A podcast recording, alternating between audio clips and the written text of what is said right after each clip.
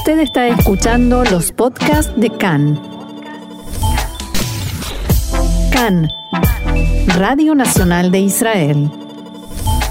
En Israel hay 165 centros de atención de violencia familiar. Sin embargo, hay uno solo al que una mujer víctima de violencia puede recurrir y recibir atención a todos los aspectos del problema en un solo lugar. Hablamos del Centro Alumá, que se inauguró hace tres meses y ya recibió 113 pedidos de ayuda. La mujer que se acerca al centro puede hacer desde allí la denuncia contra su agresor, alojarse en el lugar y recibir ayuda legal o tratamiento psicológico.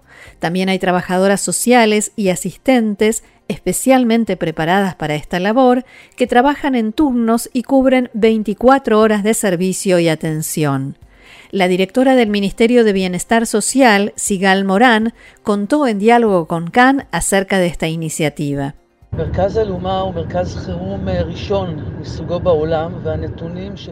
El Centro Alumá es el primer centro de su tipo en el mundo y los datos que ya estamos recibiendo desde allí muestran hasta qué punto era necesario. En los próximos meses vamos a abrir tres centros más, similares, en distintos lugares del país. En el Ministerio de Bienestar Social continuamos desarrollando servicios para prevenir y tratar el fenómeno. En el año 2020 llegaron a los centros de atención de violencia familiar del Ministerio de Bienestar Social casi 20.000 pedidos de auxilio y ayuda. Se trata de un aumento del 10% en comparación con el año anterior. Y vamos a conversar precisamente sobre este tema, sobre esta información que estábamos escuchando con una experta en la materia, Jessica Nevó, socióloga y experta en violencia de género. Jessica, shalom y bienvenida nuevamente acá en Español. Hola, gracias por invitarme. Un gusto tenerte con nosotros y hablábamos de la respuesta, la reacción que necesita una mujer que llega a un lugar, a un centro especializado en busca de ayuda tras haber sufrido violencia, violencia familiar, violencia sexual. ¿Cuál es esa respuesta? ¿Cuáles son todas esas cosas, cuestiones que necesita en un primer momento? Mira, en principio es como la necesidad básica y puede sonar extraño, pero las, las mujeres eh, víctimas de todo tipo de violencia de género necesitamos que nos crean. Hmm que nos crean y que no empiecen a preguntarnos cosas que de alguna manera cuestionan lo que estamos contando. Porque a nivel de la cultura, eh, la cultura eh, patriarcal, la cultura dominada por una perspectiva de masculina, eh, no hay legitimación que cuando una mujer cuenta algo esa es la historia, sino que empieza toda una película de, que, de preguntas y hmm. de cuestionar que en realidad eh, eh, lo que se presume es que hubo algo en la conducta de la mujer que en realidad oh. no, no hay base para decir que fue eh, violencia. Mm. O sea, que, no le creen lo que ella está contando. parece increíble, ¿no? Que es una de las cosas eh, en especial que pasa en, bueno, también en, en cuando una mujer va a presentar eh, eh, una... ¿La denuncia? Gracias. Una denuncia a la policía y después eso, si llega a la corte, por supuesto que en los últimos treinta y pico de años que el movimiento feminista en Israel y en otras partes del mundo hemos trabajado con eh, policías y con asistentes sociales para, para un poco educar sobre cuáles cuáles son las necesidades particulares de, de, la violencia de género. Pero incluso podemos todos los días encontrar en, eh, en eh, anuncios en el diario, en los medios, de, de este cuestionamiento y ahora con el caso que hay de un adolescente de 15 años que está preso de por tres, cuatro denuncias de, conducta, de conducta eh, eh, sí, violenta contra sus compañeras.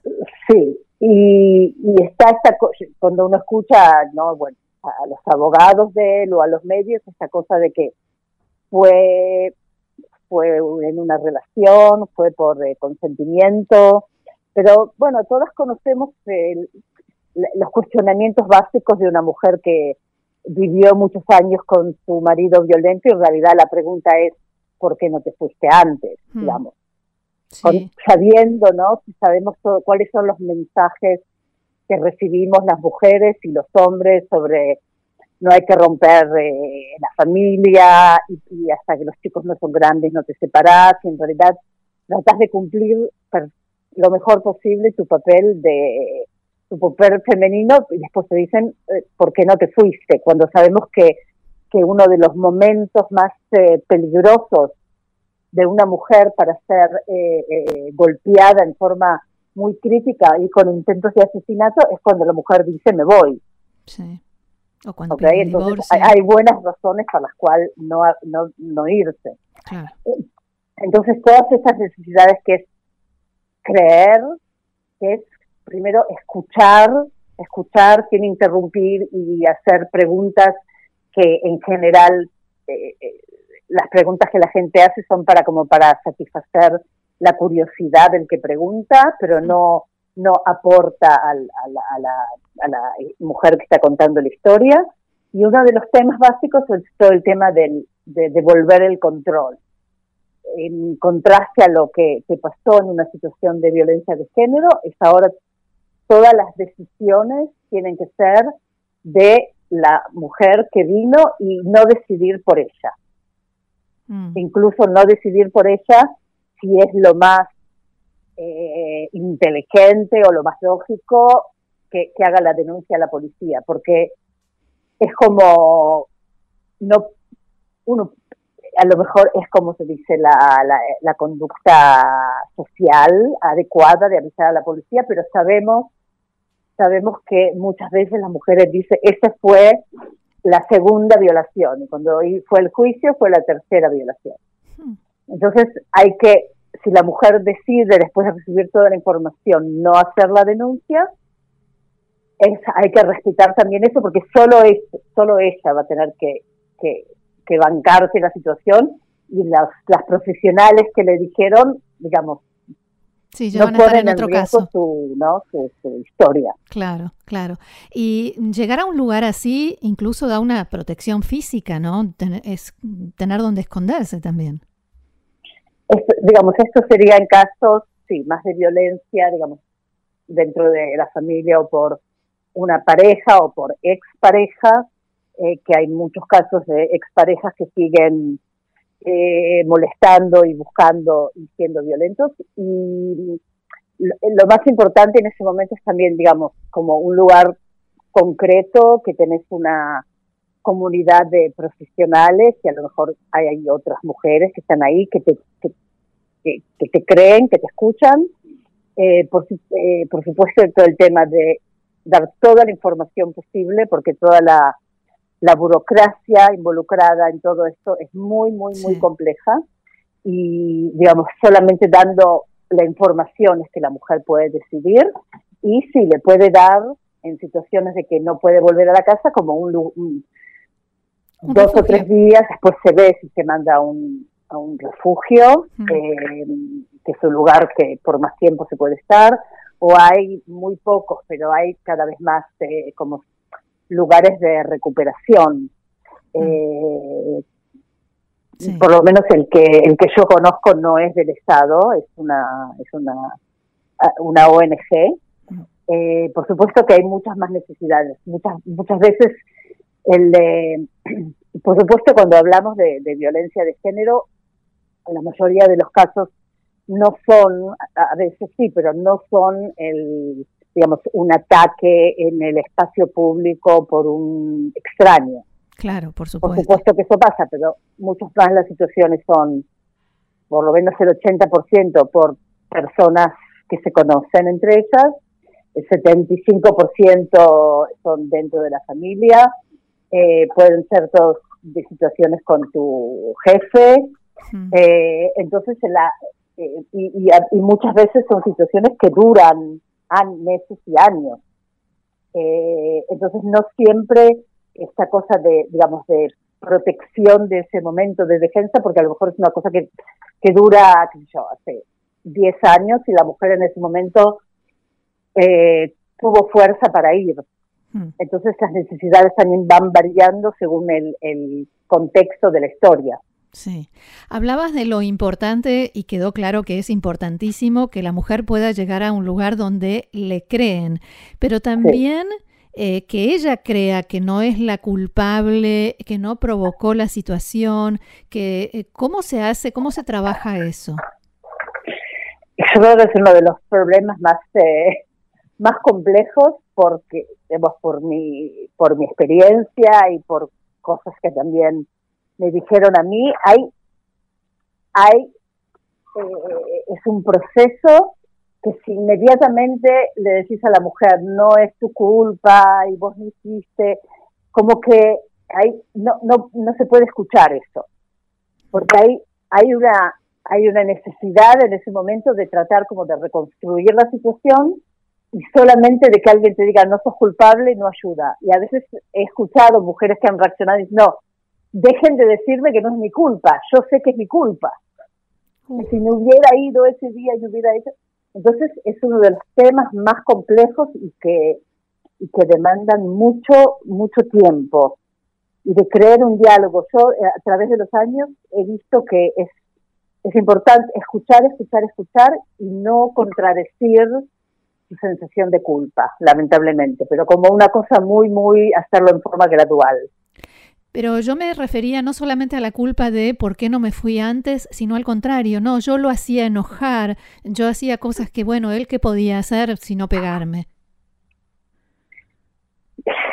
Bueno, es como, sí, pero yo creo que son tantos, eh, en general tantos años de como de adoctrinamiento, no sé si se dice así, Eh, como de, ¿no? De mensajes de que la función de las esposas es eh, no mantener la armonía y no ponerlo nervioso cuando vuelve del trabajo y eh, y, sí es un digamos es un trabajo de, crecimiento y de curación y de terapia a largo plazo.